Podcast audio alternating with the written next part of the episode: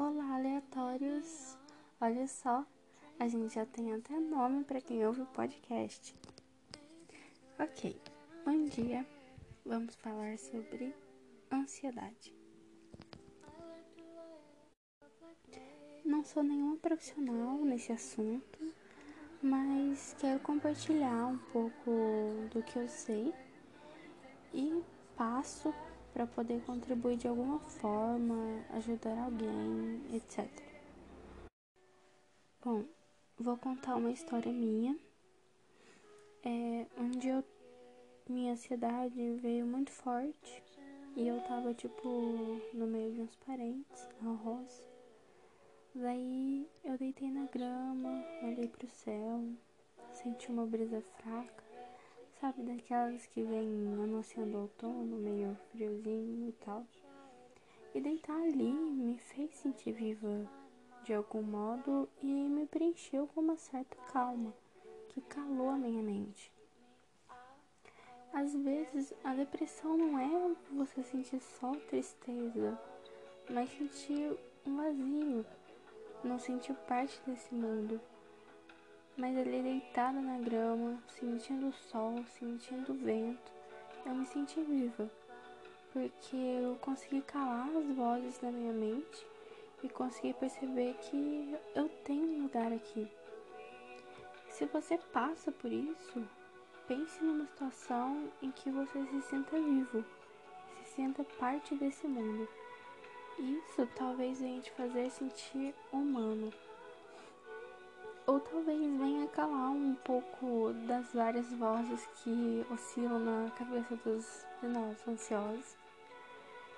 E de certo modo, sentir a natureza faz o ser humano se conectar muito consigo mesmo, porque nós viemos dela e nós voltaremos para ela. Então, sentir a terra é sentir a si mesmo. E não só sentir o planeta, mas se conectar com o seu próprio universo dentro de si e com o nosso universo todo fora de nós.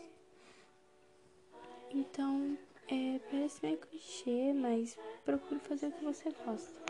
Principalmente o que você gosta de fazer quando está sozinho. E você se sentir bem fazendo aquilo sozinho. É difícil falar de amor próprio para alguém que tem ansiedade mas se você tentar, você vai ver que se ama sem perceber. A nossa mente nos confunde muito, nos coloca numa situação que não aconteceu ou que já aconteceu e você fica colocando essas situações no seu presente. Mas olha, o agora é o agora. O passado não existe mais e o amanhã não existe ainda. Um outro clichê, mas é verdade. O que você fez ontem não tem nada que você possa fazer para mudar. E o que você fez amanhã pode não. O que você vai fazer, né? Na verdade, amanhã pode não acontecer, pode mudar de rumo. Um dia eu vi uma frase famosa, mas já esqueci como que ela é, toda formalzinha assim, mas é mais ou menos assim. O que não tem jeito de mudar, você não vai mudar. O que tem jeito de mudar, vai mudar. Então, não se preocupe, não ocupe sua mente precipitadamente. E sobre acalmar a mente, meditação.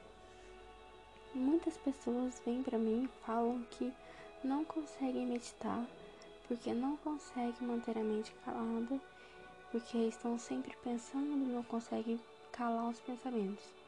Mas sabe de uma coisa? Às vezes meditamos sem perceber, porque meditar é você se concentrar no seu agora. O meditar não é se sentar na posição de lótus e recitar um mantra, mas é estar em uma situação em que sua mente é calada, como no exemplo que eu dei, de deitar na grama, ter esse contato com a natureza. Isso conseguiu me calar por dentro e me fez sentir por fora como se eu desse espaço para minha alma se esbanjar e ter o contato com a terra. É você sentir a sua própria presença, sendo ouvindo uma música ouvindo alguém ou fazendo algum exercício. No que você está concentrado ali, a sua mente é calada. Porque daí você para de pensar no passado e no futuro e começa a entender o seu presente. Agora eu te faço uma pergunta. O que te cala por dentro e faz você ouvir sua alma? Ansiedade não é a espera por algo, é a espera compulsiva por algo, sobre pensamentos, memórias passadas, por coisas que podem acontecer ou não. E muita gente e, ignora isso. É, sobre isso de, de perceber que, que estão pensando nas coisas passadas ou nas coisas futuras. Simplesmente acham que a ansiedade é simplesmente esperar pelo amanhã, mas não, também tem a ver com ah, o pensamento compulsivo pelo passado. Então é muito importante a gente saber lidar com agora. Assim as coisas vão melhorar. Então, o que existe é o agora.